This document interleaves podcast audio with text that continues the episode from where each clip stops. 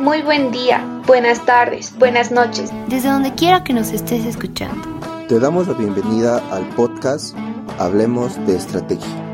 En este podcast vamos a aprender, dialogar y debatir respecto a teoría y herramientas estratégicas de actualidad que te servirán para tu negocio, emprendimiento o para el día a día de la empresa en la que estés trabajando.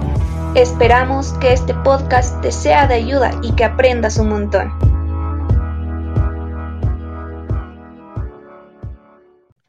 Muy buenos días, buenas tardes, buenas noches. Eh, muchísimas gracias por volver a estar con nosotros. El día de hoy te traemos un tema muy interesante que sabemos que te va a servir mucho para el emprendimiento o la empresa en la que estés trabajando o la empresa que quieras tener.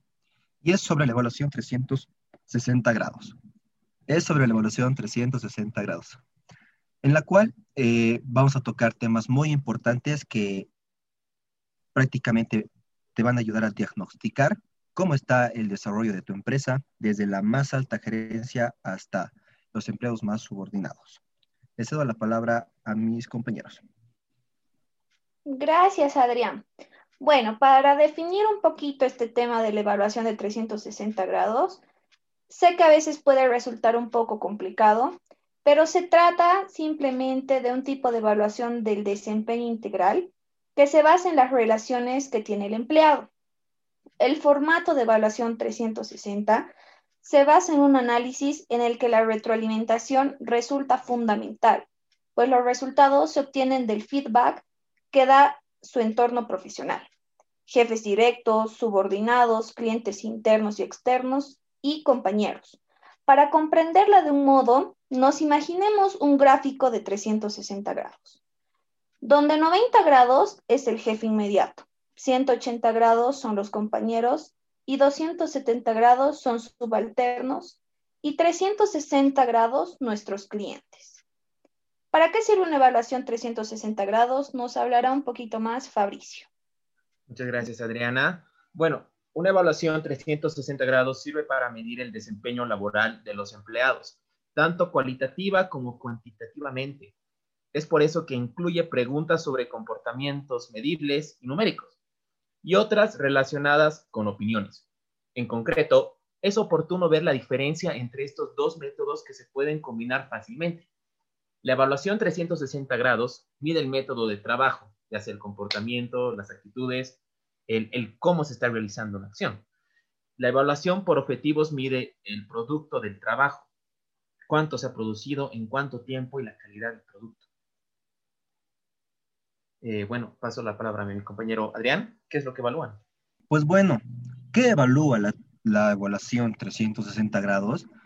Podemos decir que a diferencia de las evaluaciones de desempeño anuales que califican a los empleados en el cumplimiento de los objetivos y resultados medibles que tiene la empresa, la evaluación 360 grados se centra en las cualidades personales que son fundamentales para estas responsabilidades, ¿no?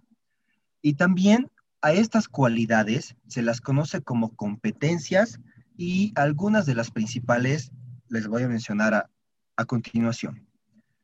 Tenemos el liderazgo, tenemos la inteligencia emocional, tenemos los valores personales, tenemos el trabajo en equipo, tenemos la comunicación, la creatividad, la organización y los valores organizacionales, que estos prácticamente son la visión y misión de la empresa. Todas estas competencias y características principales nos van a ayudar a poder diagnosticar y realizar esta evaluación respecto a la empatía, el respeto, la participación que tiene el trabajador dentro de la empresa, la presentación oral que tiene, la solución de problemas o la innovación y cómo aporta de acuerdo a la empresa dentro de estas competencias. Como siguiente paso, vamos a considerar la selección de participantes, que es participantes A.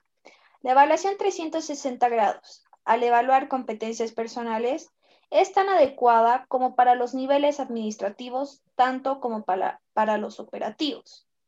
En la práctica, resulta complicado implementarla en toda la organización, por lo cual es necesario definir hasta qué nivel de la organización vamos a evaluar.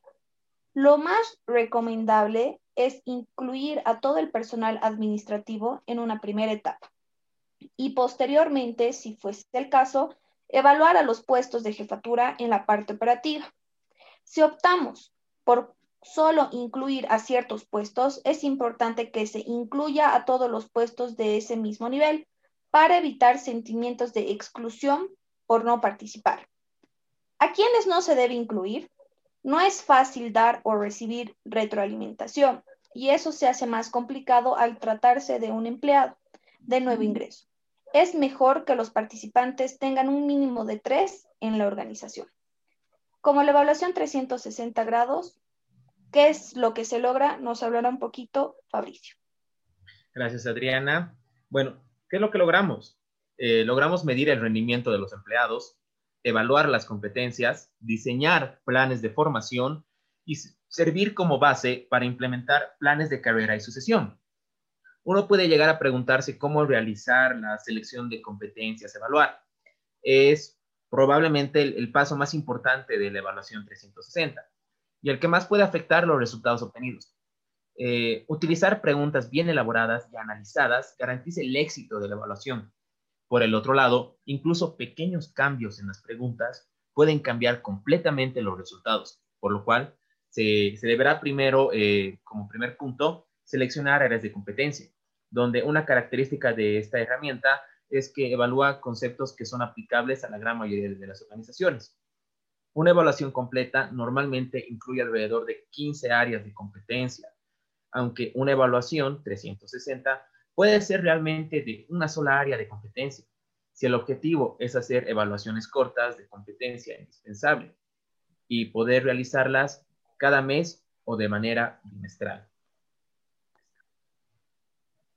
Como eh, segunda parte, podemos, eh, gracias Fabri, como segunda parte, podemos definir los comportamientos, que en esta opción se pueden implementar las preguntas de opción múltiple donde cada área de competencia debe tener comportamientos a evaluar, los que nos ayudarán a medir el nivel de desempeño que la persona evaluada tiene dentro de esta competencia y también se conforman en general por preguntas de opción múltiple. Es recomendable que las preguntas no sean muy generales y optar por preguntas más concretas, como por ejemplo, definir preguntas abiertas. Sin embargo, las preguntas abiertas o comentarios pueden brindar una excelente fuente de información para la persona evaluada que simplemente no va a ser posible obtener a través de las preguntas de opción múltiple. Algunas preguntas recomendadas son, menciona las principales fortalezas de tu compañero o menciona las principales áreas de oportunidad de tu compañero. Y como último paso, tenemos el largo de la evaluación. La cantidad ideal de preguntas en un rango de 40 a 50 preguntas en total y no incluir más de dos preguntas abiertas. Esto nos va a ayudar a garantizar a obtener información lo suficientemente detallada sin llegar a cansar a los evaluadores. En lugar de incluir trabajo en equipo, es mejor hacerlo de una manera más específica como por ejemplo, propicia e involucra a sus colaboradores a trabajar en equipo o crea un ambiente de colaboración y confianza en su grupo de trabajo. También tenemos que procurar que las preguntas sean del mismo largo. Esto ayudará a que las respuestas sean mucho más acertadas. Y también tenemos que tomar en cuenta que más de una pregunta sobre el mismo tema, para poder asegurar mejores resultados, tenemos que hacerlo. La cantidad más recomendable para que la competencia sea bien definida es que incluya de dos a tres preguntas. Y como último paso y recomendación, tenemos que hacer una o dos preguntas que puedan ser medibles para comprobar la autenticidad de los resultados. A continuación, Adriana les va a comentar de cómo implementar la evaluación 360 grados en, en tu empresa.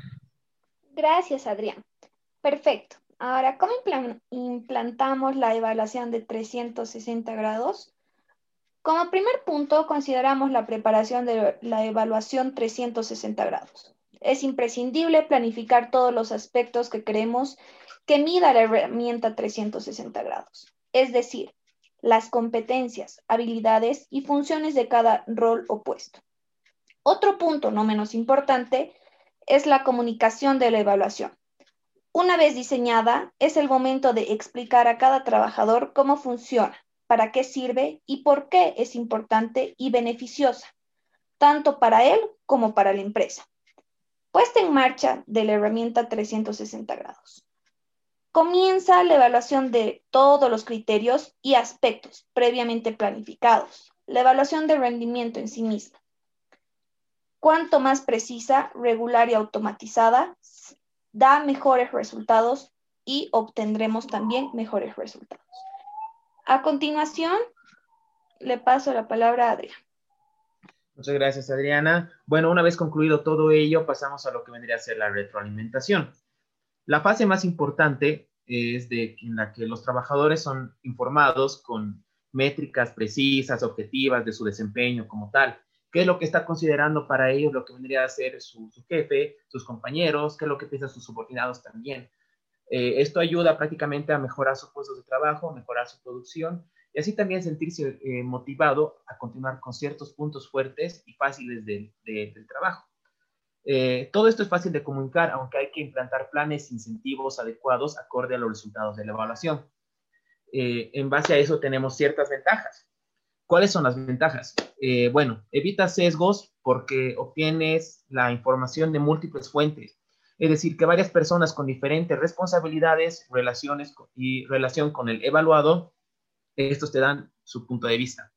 Es más objetivo porque evalúan diferentes competencias de distinta manera eh, fomenta la formación de equipos de trabajo más complejos y cohesionados. Otra de las virtudes de la herramienta es que permite recopilar una, una, una gran cantidad de información de cada miembro del equipo como tal, así como también permite evaluar las competencias claves del puesto y las fortalezas, así también como las debilidades. Asimismo, y puesto que obtienes esa información de fuente muy variada, la evaluación 360 fomenta la comunicación horizontal e involucra a diferentes departamentos como tal. Esta herramienta sí tiene muchas ventajas, no se libra también tener puntos negativos o desventajas. Como cualquier modelo de este tipo, puede ser difícil implantar en determinados tipos de cultura organizacional. Tal vez nos preguntamos por qué. Porque, para empezar, puesto que las fuentes son tan variadas, puede ser difícil de gestionar ya que cada persona puede tener una perspectiva distinta de un trabajador evaluado que otro que lo esté evaluando, ya sean sus subordinados, ya sean sus compañeros o su jefe como tal. Dada su amplitud analizar, los resultados se vuelven más complejos si no contamos con un software, un sistema específico para facilitar los resultados y poder distribuirlos a todo el personal. Así, así también requiere de mayor planificación que otros modelos, Así también puede derivar en tensiones entre departamentos si no se realizan adecuadamente, pues una evaluación negativa de un trabajador no simplemente le va a agradar, a veces puede generar ciertas disputas entre departamentos. Así también puede fomentar un tipo de evaluación crítica poco objetiva de acuerdo a los sentimientos que tiene un trabajador con otro o de acuerdo a su perspectiva de otro, no siempre por su trabajo. Bueno, concluimos. Paso la palabra a Adrián. Pues bueno, eh, este fue el capítulo del día de hoy. Esperemos que te guste muchísimo y que sea muy útil para tu vida profesional y que lo puedas implementar en algún momento de tu vida. Chao, chao, muchas gracias. Hablemos de Estrategia es un podcast desarrollado en la asignatura de Dirección Estratégica 2, a cargo del MBA Leonardo Taborga y sus estudiantes de Ingeniería en Negocios Internacionales y Comercio Exterior en la Universidad La Salle, La Paz, Bolivia.